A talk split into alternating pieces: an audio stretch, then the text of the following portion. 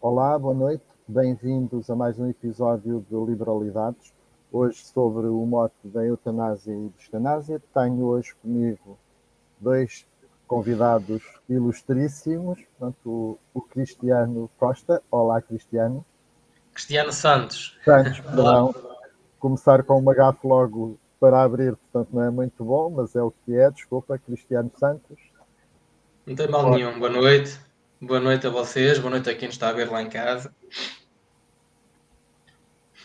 E a Raquel Amparo. Boa noite, Raquel, bem-vinda.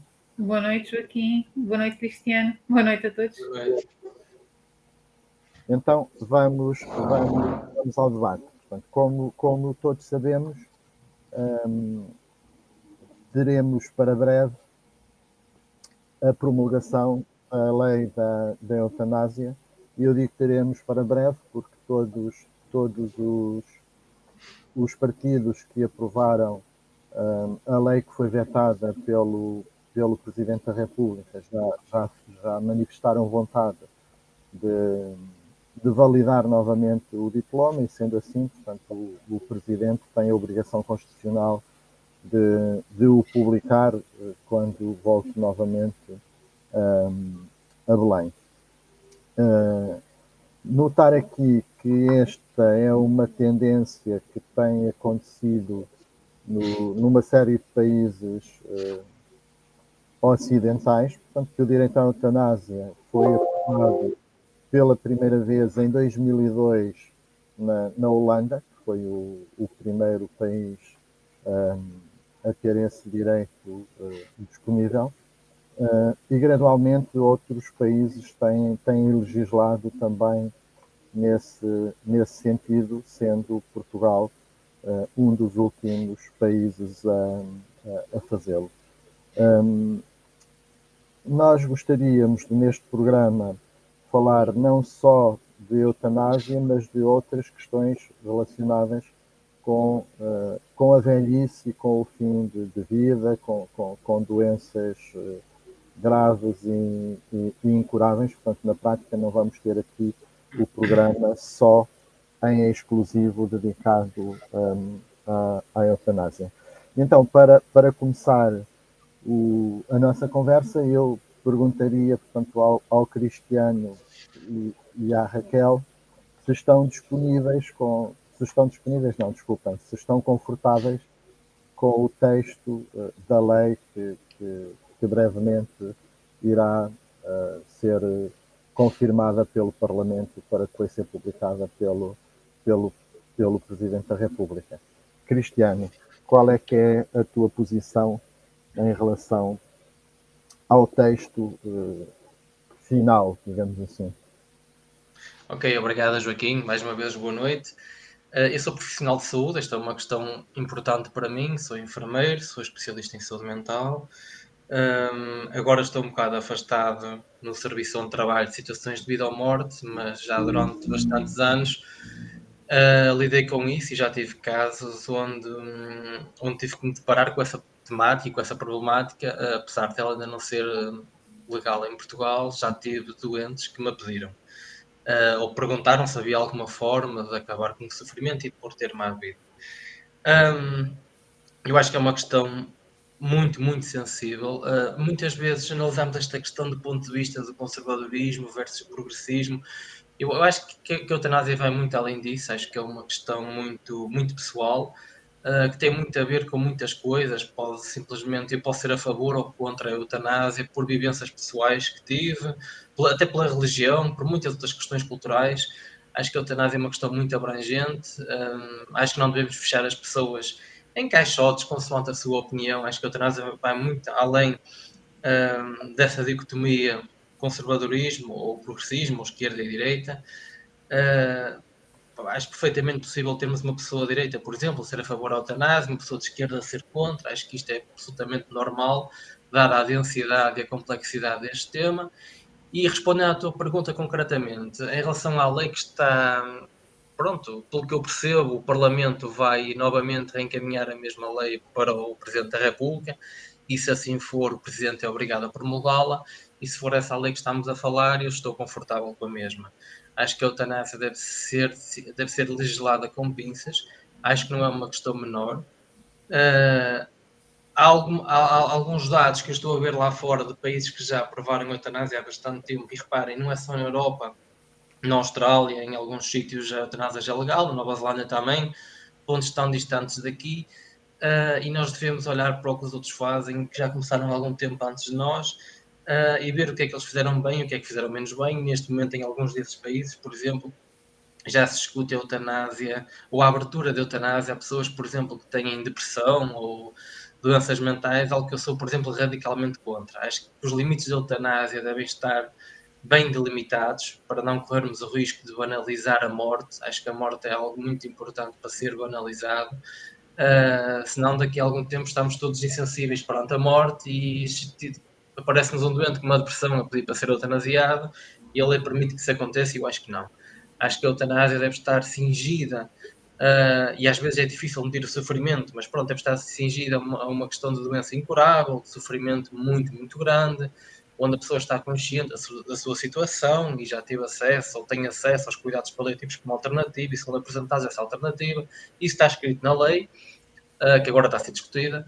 Um, e acho que é importante todas essas condicionantes estarem salvaguardadas para que a pessoa possa decidir em consciência e com o máximo de apoio clínico de uma equipa multidisciplinar, nomeadamente enfermeiro, médico, psicólogo, etc.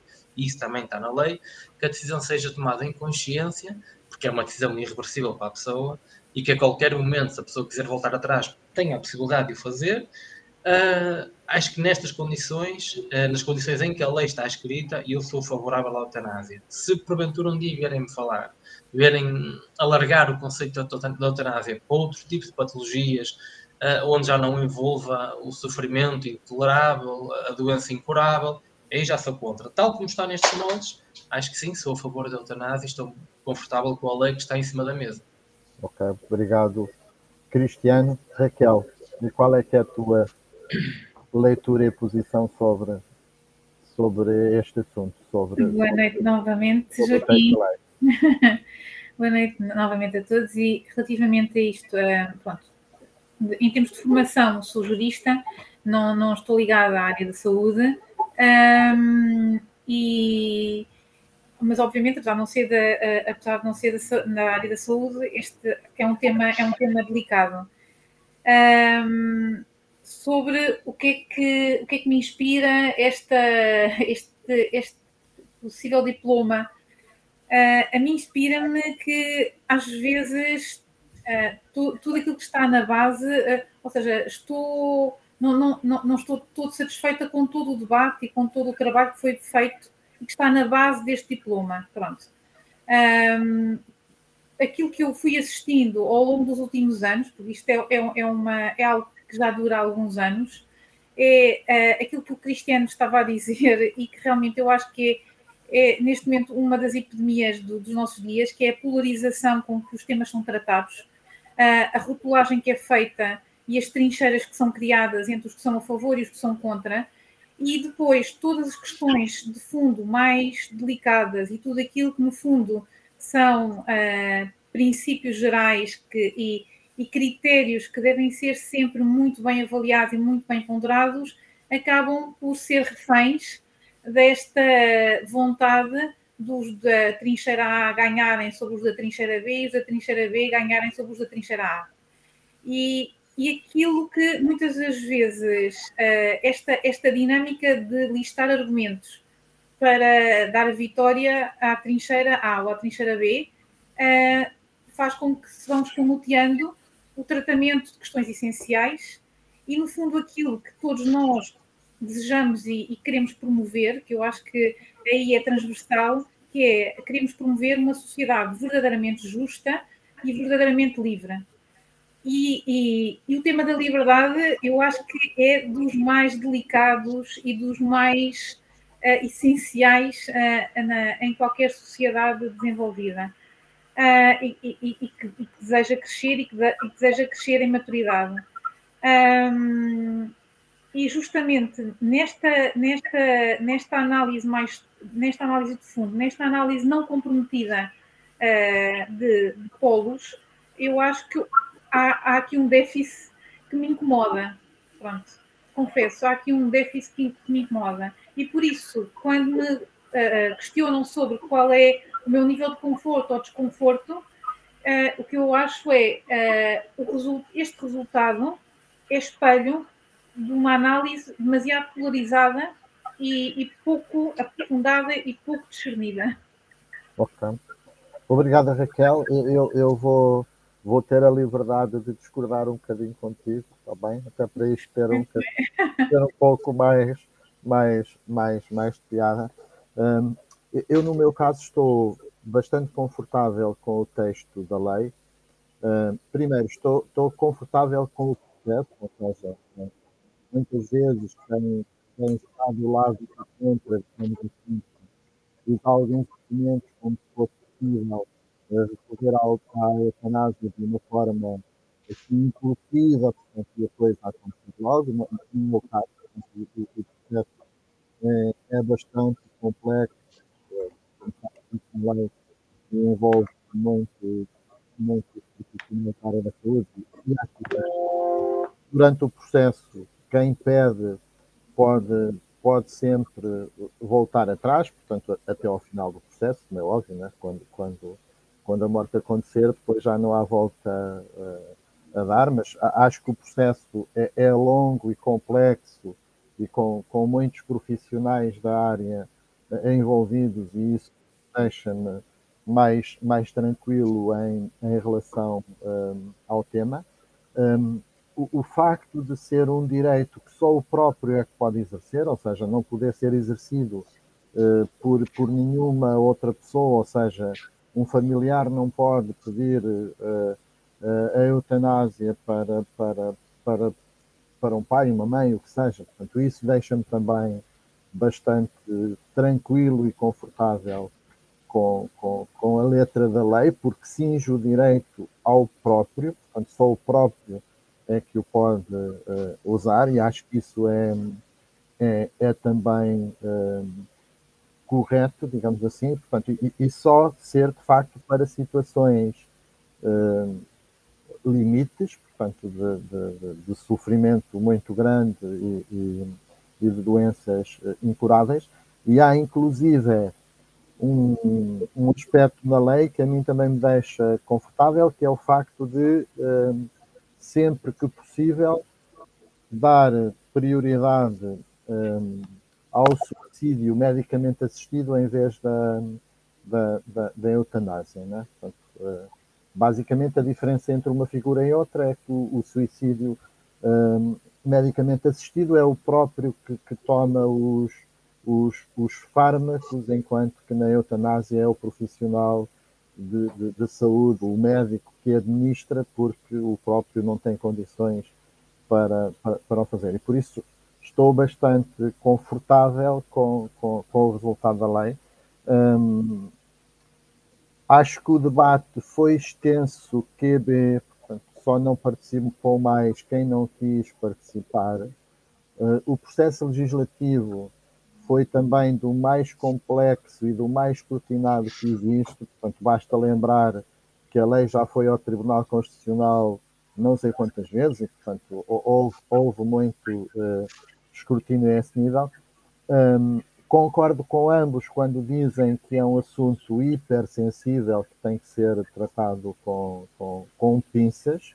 Um, respeito total e absoluto pelas pessoas que têm uma visão de olhar para este tema como tabu e achar que é uma fronteira que não se deve uh, passar. Portanto, tenho um respeito grande por quem tem esse tipo de visão. Portanto, mas para essas pessoas, aquilo que eu normalmente costumo dizer é que estamos a falar de um direito que está disponível, mas ninguém é obrigado a recorrer a ele. Portanto, o direito existe, só recorre a ele quem não quer, quem por questões de, de princípios, sejam de que natureza for, estiver contra o direito, naturalmente, para essa pessoa, em liberdade, o direito não existe e não se aplica, para ser aplicado tem que ser a própria. Um, um, a recorrer a ele. Também concordo com ambos quando, eh, de alguma forma, vocês referem que hum, olhar para estes temas de uma forma muito muito polarizada ou muito uh, radicalizada, portanto não, não, não, ajuda nada, portanto só, só acaba por, por gerar anti, anticorpos, portanto reações das pessoas fecharem no seu próprio argumento e não estarem disponível para ouvir o argumento dos outros. Eu acho que nestas temáticas mais complicadas ajuda muito se toda a gente um, fazer um esforço de empatia para, para com as pessoas que têm uma argumentação contrária, que infelizmente em política e nos dias de hoje, portanto, é um bem cada vez uh, mais raro e mais indisponível. Né? Portanto, as pessoas estão cada vez mais de certezas absolutas e menos disponíveis para, para ouvir e tentar acomodar, portanto, as certezas uh, dos outros, né? porque na prática, se, se nem os direitos são absolutos, porque conflituam uns com os outros, as certezas também não podem ser absolutas, portanto, tem que estar mais ou menos a esse, a esse nível. Portanto, em relação à lei, portanto, basicamente a, a minha posição é esta. Não sei se algum de vocês quer acrescentar ainda mais alguma questão relacionada com, com este tópico. Não, eu posso só. Não, diz Raquel, desculpa, diz, diz. Não, não, não, fala, fala tu. Não, era um comentário muito breve. Eu, Joaquim, tendo a concordar com tudo, tendo a concordar com tudo o que disseste, mas também percebo perfeitamente a posição da Raquel, lá está, e volto a, a repetir-me um bocadinho em relação à minha intervenção inicial. Uh, se houver uma franja considerável da população que acha que precisa de ser mais esclarecida, e eu acho que o debate até foi longo, mas não havia problema absolutamente nenhum num tema como este, por exemplo, minha parte, em continuar-se a falar sobre ele. Uh, se houver uma franja considerável da população que acha que não está devidamente esclarecida para avançar num tema tão sensível como este, eu, ok, vamos continuar a falar sobre o tema, vamos debates na televisão, seja na rádio, seja onde for, para vermos os prós e os contras. Uhum. Uh, não problema nenhum em relação a isso. Uh, a minha posição é, é, aquela que eu disse. Pronto, eu sou, tal como está a lei, eu sinto-me confortável com ela. Ir além daquilo acho que é perigoso.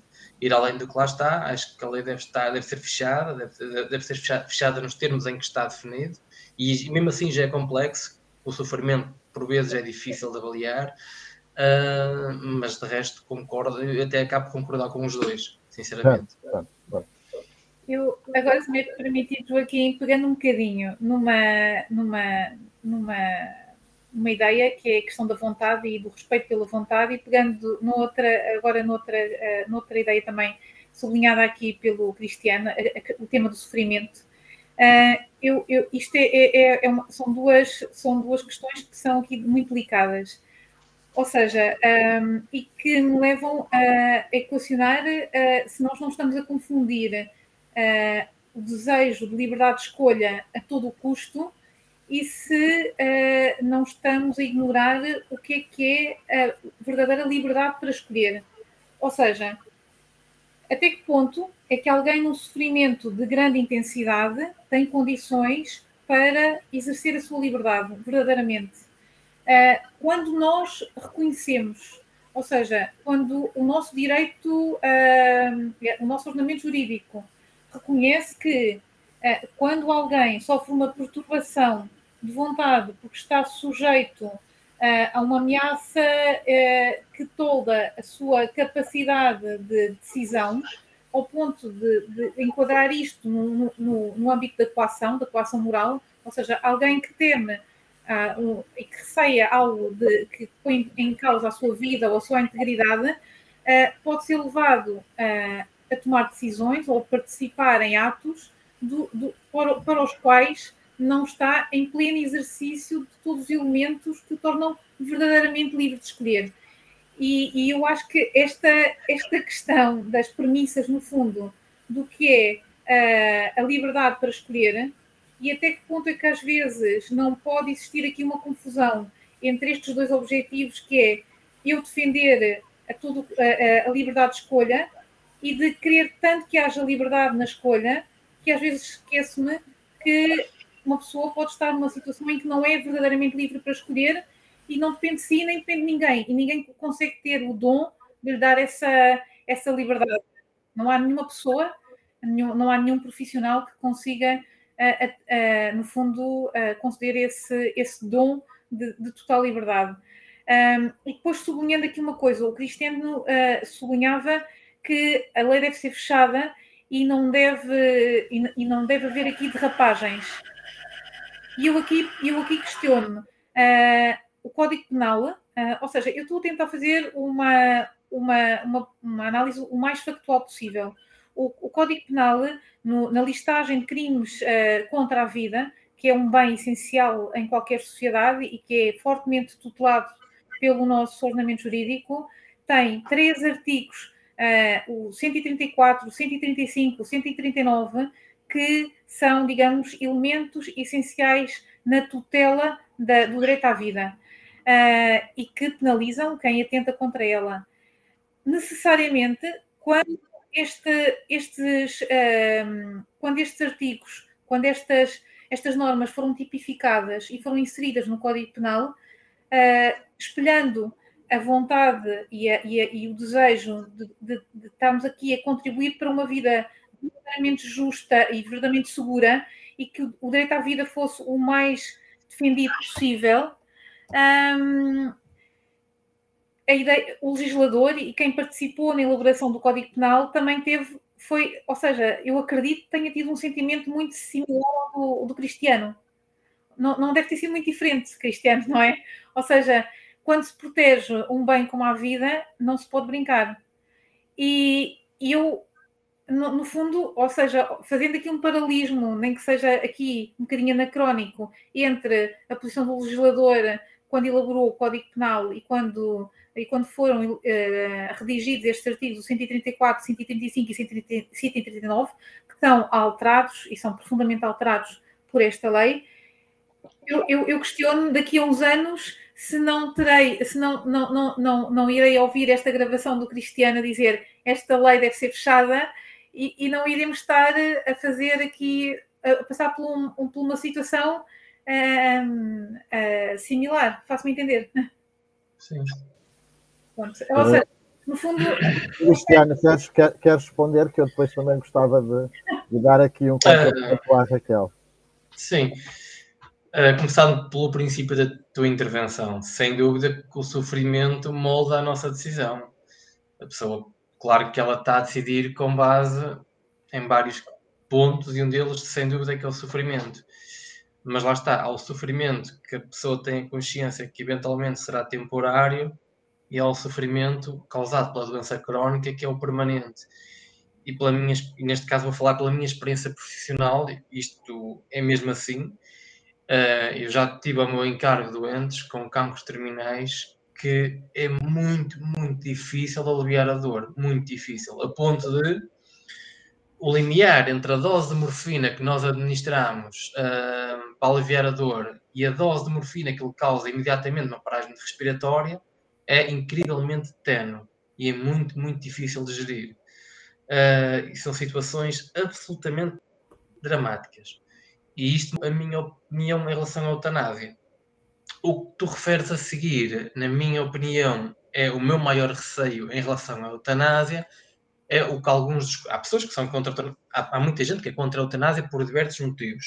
Há um grupo de pessoas que é contra a eutanásia por um motivo que eu respeito muito, que é o que eles chamam da rampa deslizante, que é estamos a abrir a porta, agora a eutanásia. Hum, a, a determinados critérios uh, muito sensíveis, nomeadamente a dor crónica, a doença incurável, a morte iminente e isso tudo, e daqui a algum tempo começamos a banalizar o termo da morte e começamos a abrir para pessoas, sei lá, que não é preciso uma doença incurável, basta uma doença grave. Eu estou aqui agora aqui a inventar.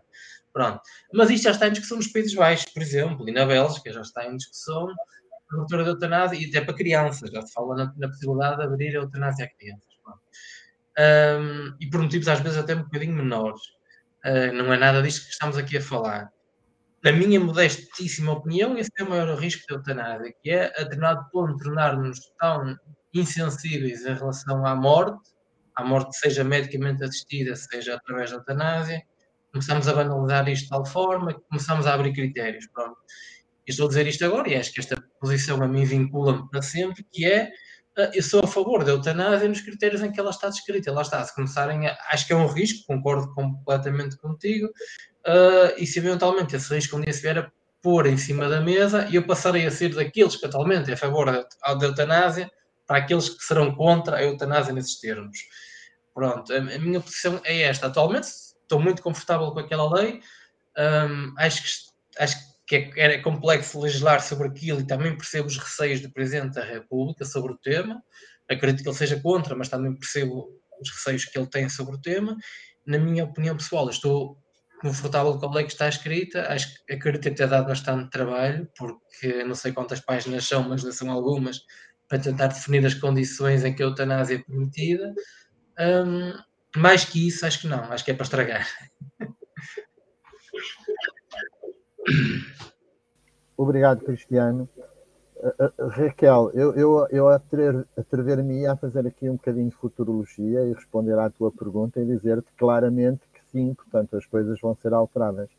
Por uma razão muito simples, as sociedades uh, estão em constante mutação e em evolução ou regressão, dependendo também um bocadinho da, da perspectiva de, de cada um, e por isso, se nós olharmos para, para a história há 100 anos atrás, portanto, naturalmente uh, estavam proibidas coisas que hoje são permitidas, e, portanto, seguramente isto é uma, uma, uma evolução em que sentido, não te sei dizer porque não tenho nenhuma bola de cristal, mas a probabilidade maior é de sim eh, a lei ser ajustada num sentido ou noutro. Até pode, eventualmente, já não é a primeira vez que olhando para a história, que, que há determinadas leis que são aprovadas e depois vêm movimentos uh, uh, de outra natureza social, para não estar a pôr aqui nenhuma etiqueta a nenhum movimento em específico e o que era permitido hoje, amanhã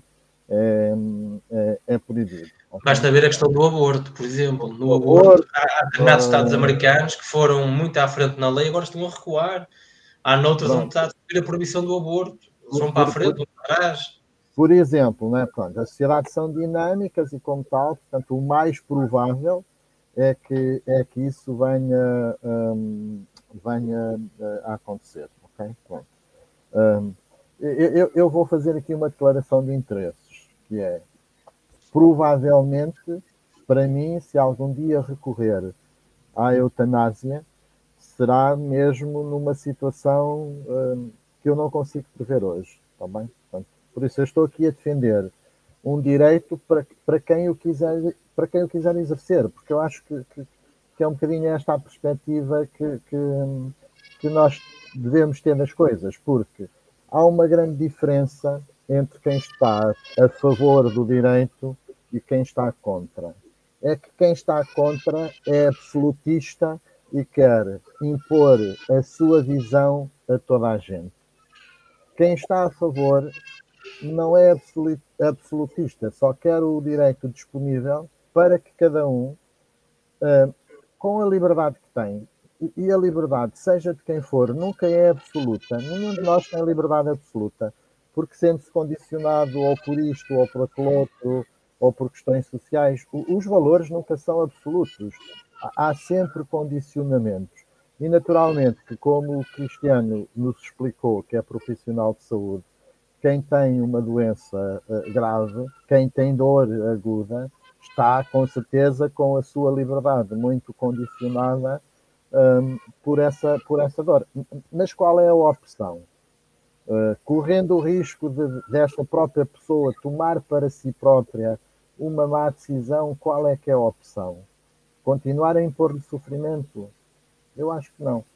E por oh, isso, nesta perspectiva, eu acho que há uma grande diferença entre um, defender o direito ou não uh, o, o, o, defender. Porque, co, co, como alguém disse, um dia, portanto, a, a, qualidade da democracia passa por não impedir a liberdade do outro. E, portanto, se alguém quer de facto uh, morrer e não tem condições para o fazer sozinho, eu acho que é um ato de dignidade humana, e o que eu vou dizer pode chocar, e sei que que há visões diferentes, mas estou a dar a minha perspectiva. Acho que é um ato de dignidade humana ajudar essa pessoa a cumprir a sua, a sua liberdade. A liberdade de desejar aquilo.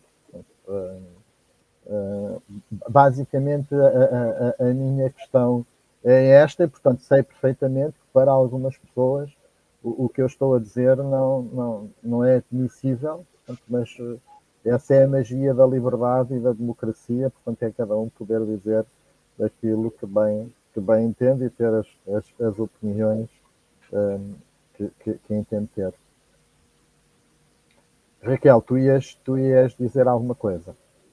Peço desculpa. Um, mas é, é, justamente, queria pegar na, nessas duas, nessas duas uh, uh, questões que é uh, pessoas que já assistiram como o Cristiano a algumas pessoas a viverem em situação de limite extremo e o receio ou, ou a vontade que tu, Joaquim, tens de que possas exercer, digamos, a tua vontade para que não, não, não uma situação uh, de extremo sofrimento não possa, não, não possa ser imposta de alguma forma. E aquilo a que eu pergunto é, então, Joaquim, por que não, nesses casos, as pessoas, porque é que não, não fazem um testamento vital? Porque o testamento vital existe, uh, não é usado, é muito pouco usado. O testamento vital é um documento onde o cidadão inscreve os cuidados de saúde que quer ou não receber. Ou seja, a própria pessoa, e obviamente quem tem uma doença crónica que com prognóstico de agravamento, e agravamento a todos os níveis, inclusivamente com perca de capacidades, pode, através do testamento vital, deixar instruções claras sobre o que é que quer, que tratamento é que quer ou que não quer que seja, que seja ministrado. E eu, eu pergunto-me se uh, este instrumento, que eu acho que é, é interessante e é relevante, e que vai ao encontro da, da, da experiência de vida que o, que o Cristiano acabou de partilhar connosco no tratamento de alguns doentes em situação terminal, uh, esses doentes alguma vez tiveram conhecimento podiam ter uh, feito um testamento vital e que podiam ter decidido que tratamento é que queriam ou, ou não queriam receber uh, para prolongar a sua situação. Uh, a sociedade, no geral, sabe o que é o, o, testamento vital e sabe o que é que é necessário para, para que ele possa ser feito. Uh, face a, a, ao incrível número de, ou seja, ao reduzidíssimo número de pessoas que recorrem ao testamento vital, sabe-se por que razão é que as pessoas não recorrem ao testamento vital? não recorrem porque desconhecem, não recorrem porque não percebem qual é o significado, não recorrem porque não percebem como é que o podem concretizar, porque não sabem onde é que têm que ir ter, quais são os mecanismos. Ou seja, mais uma vez, eu acho que um, esta uh, não, não, não acho, não, não, não, acho que há qualquer coisa aqui que está a falhar na informação uh, e que possivelmente a polarização nos debates faz com que determinado tipo de situações que já existem e soluções que estão ao dispor de cada um não, não, não, se, não, não se aproveitem estes, estes momentos para ajudar a conhecer, para os divulgar e, no fundo, para ajudar também as pessoas que queiram legitimamente recorrer a estes mecanismos possam recorrer. Certo. certo. Uh, eu sinceramente vou te dizer, portanto, eu acho que todos os instrumentos que existem um, são de alguma forma complementares, não é? Portanto, e, haver vários, haver vários instrumentos disponíveis dá exatamente às pessoas liberdade de opção e, portanto, quem, quem, quem se identifica mais, uh, seja por que razão for, com um mecanismo vai para um, quem, quem, quem se identifica, quem, quem pretende outro, seja por que razão for, opta pelo, pelo outro. É, essa é um bocadinho a, a minha visão. Concordo contigo que, de facto, um, não tem havido da parte do, do Estado um, a divulgação que deveria haver para, para, para o, o testamento um, vital. Por, porque é que não há? Não te sei, não te sei responder constatar o facto, consigo, consigo fazê-lo. Mais do que isso, não. Uh, Cristiano, tu tens alguma bola de cristal que consigas dizer-nos porque é que não há mais divulgação?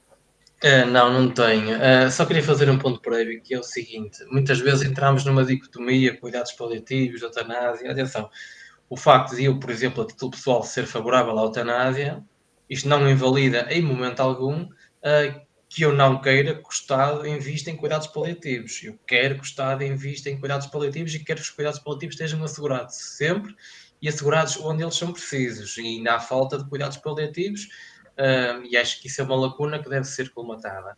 Em relação à pergunta, pergunta mais ou menos pergunta que tu me fizeste, Raquel, sobre os doentes que eu contactei, conheciam um testamento vital, eu diria que, sei lá, 99,9% não. Eu que me lembro, só me lembro de uma vez no São João apanhar um doente que tinha o testamento vital. Eu sei que eu vou dizer agora, alguns colegas meus podem não concordar, mas o testamento vital já tem alguns anos, acho que apareceu em 2012 ou coisa assim, uh, e é uma forma de eutanásia.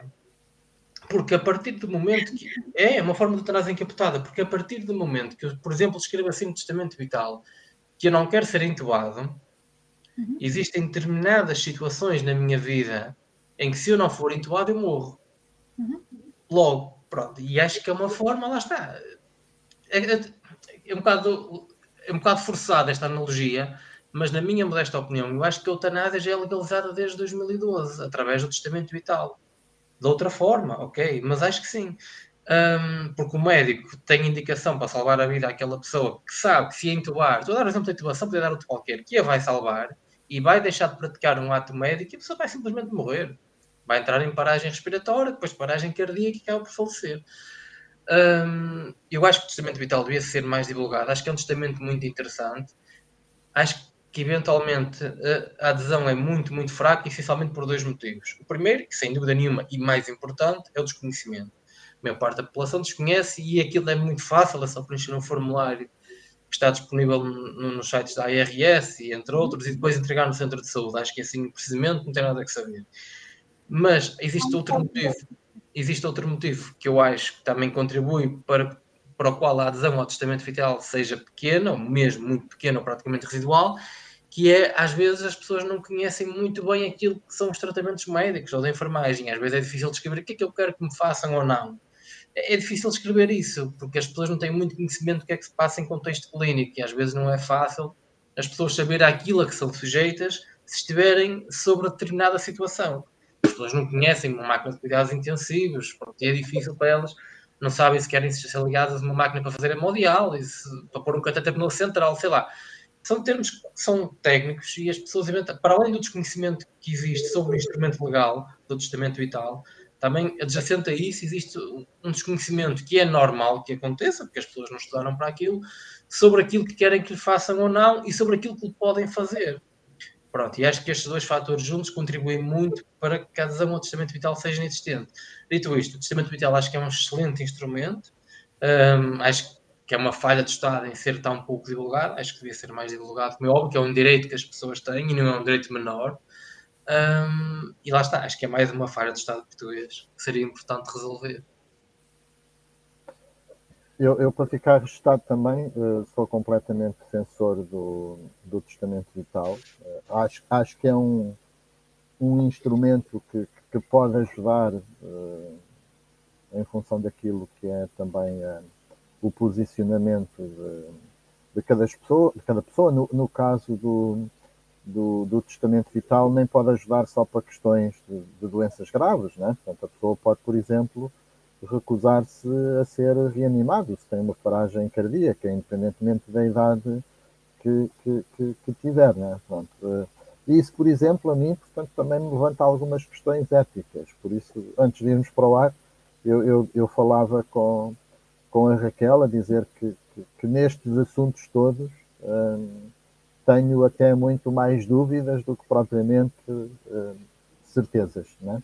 Mas, mas, mas é uma pena de facto não, não haver uma maior uh, divulgação um, e achei muito plausível, muito racional a justificação do, do cristiano do, do, do, não, do não haver conhecimento técnico, digamos assim, para as pessoas também poderem estar a dizer quais é que são os procedimentos que, que, que não gostariam que, que fossem uh, praticados. Um, eu, eu, dado que já estamos quase a esgotar o tempo do programa, queria, ainda, queria deixar aqui só dois ou três dados, uh, mais para pensarmos sobre a eutanásia. Como eu disse no início do programa, a Holanda foi o primeiro país a legalizar em 2002. Tem, tem atualmente uma lei relativamente parecida com a que nós vamos uh, aprovar. Há, há, de facto depois a discussão que, que, que, o Cristiano já, já referiu, no sentido de, de ser de alguma forma um, alargada. Um, as mortes por eutanásia hoje em dia na Holanda são de aproximadamente 4% do, do total, uh, e desses 4%, 80% são, uh, são processos que têm na origem problemas oncológicos, têm na origem uh, cancros. Portanto, digamos que é de longe, por, por tipo de doença, portanto, o, quem mais recorre, no caso específico da da, da Holanda, um, quem mais recorre à eutanásia são de facto os doentes eh, oncológicos.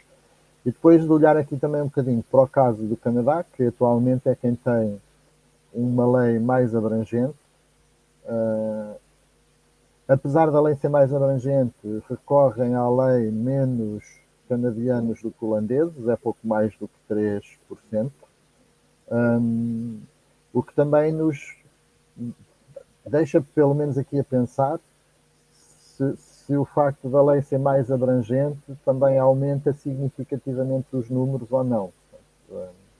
Eu tenho algumas dúvidas em relação a isso, porque quero acreditar que, acima de tudo, cada um de nós quer, quer por, questão de, por questões de sobrevivência eh, da espécie, preservar ao máximo a sua vida. Portanto, eu acho que ninguém recorre à, morte só, só porque sim. Portanto, tem, que ser de facto quando, quando já está no, no, no limite do, do, do, aceitável. Portanto, essa é um bocadinho a minha convic, convicção uh, pessoal acerca do, do, do, do assunto.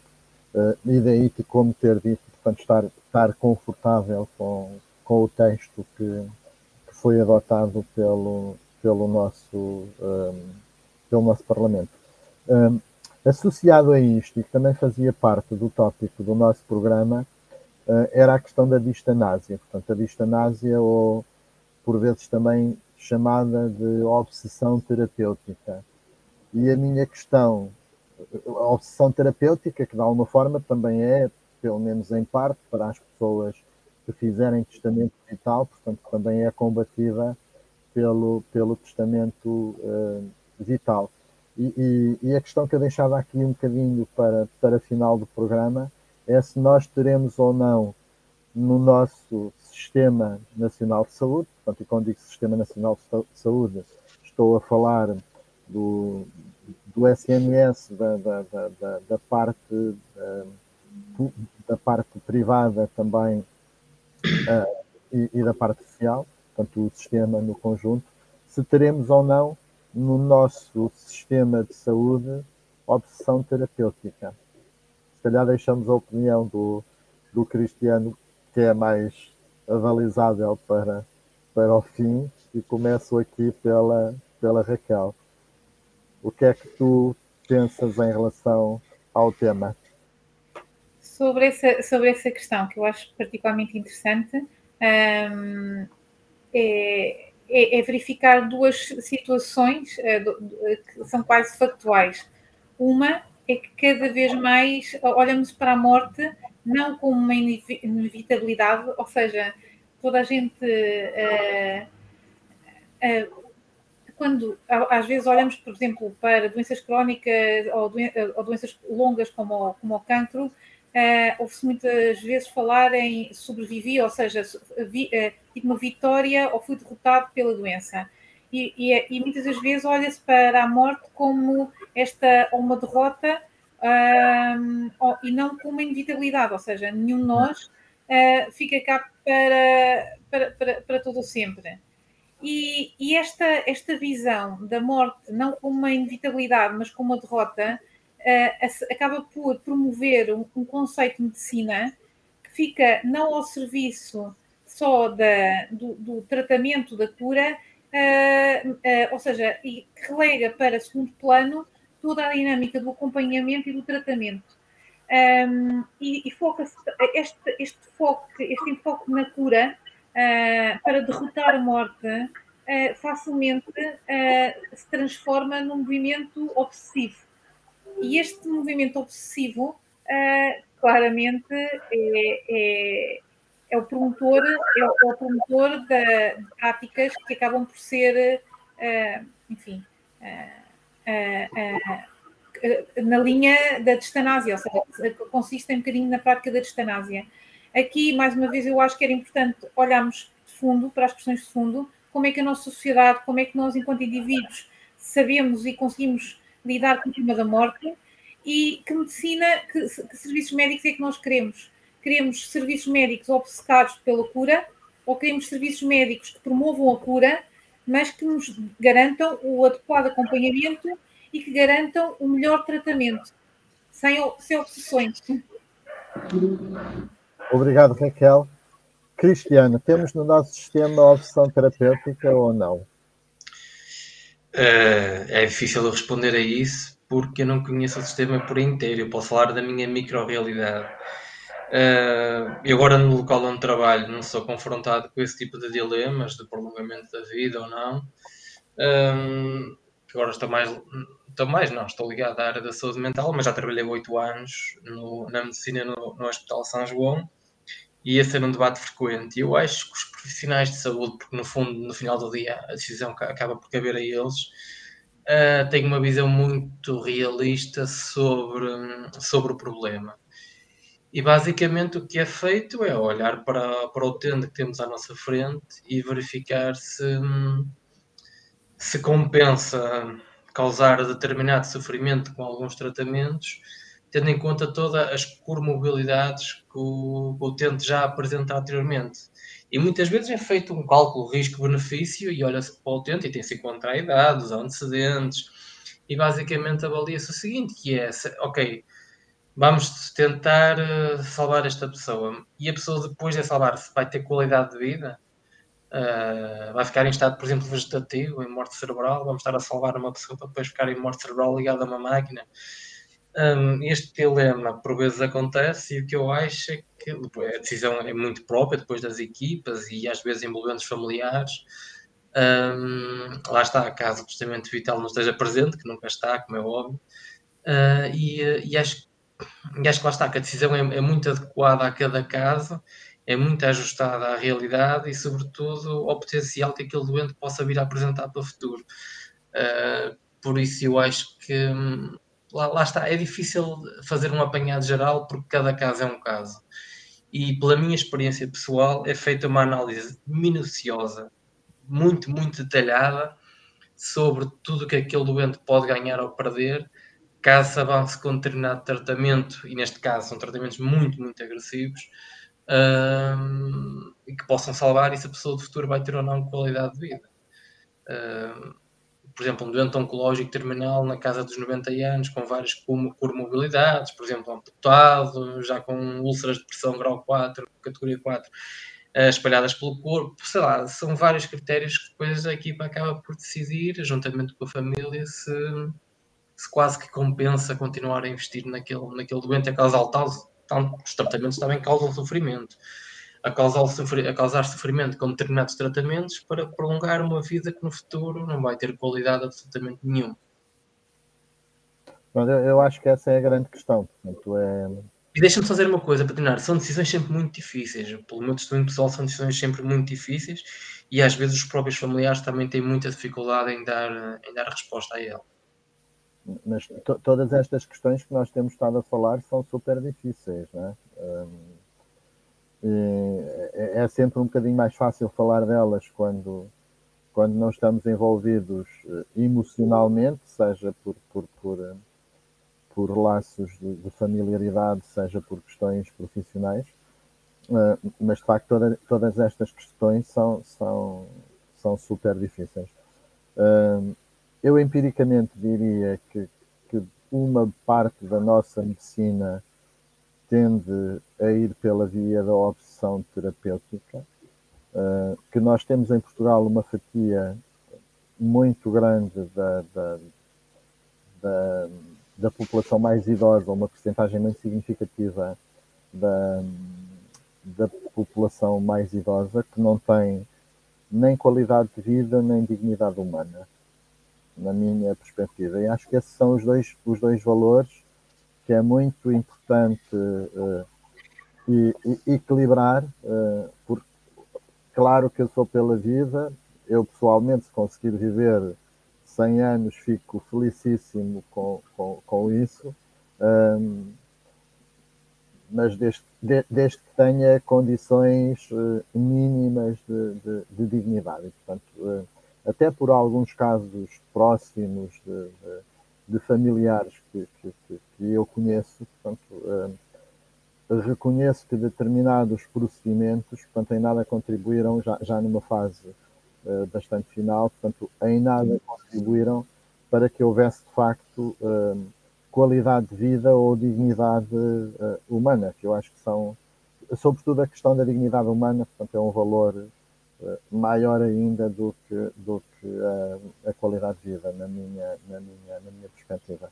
E por isso, acho que esta é uma questão ética extremamente importante, que os, que os, que os profissionais de, de saúde e da bioética tenderão cada vez mais que, que se debruçar sobre ela porque procedimentos só por prolongar a vida, na minha cabeça, pelo menos, não fazem muito, muito sentido. Meus caros, foi um gosto falar convosco sobre, sobre estes uh, temas. Obrigado pela vossa uh, presença. Tivemos aqui um programa bastante positivo e muito uh, animado. Desejo-vos uma boa noite. Lá para casa também, portanto, espero que tenham gostado. Voltamos na próxima semana. Obrigado e até ao próximo programa. Obrigado pelo convite e boa semana. Obrigado. Obrigado, foi um gosto.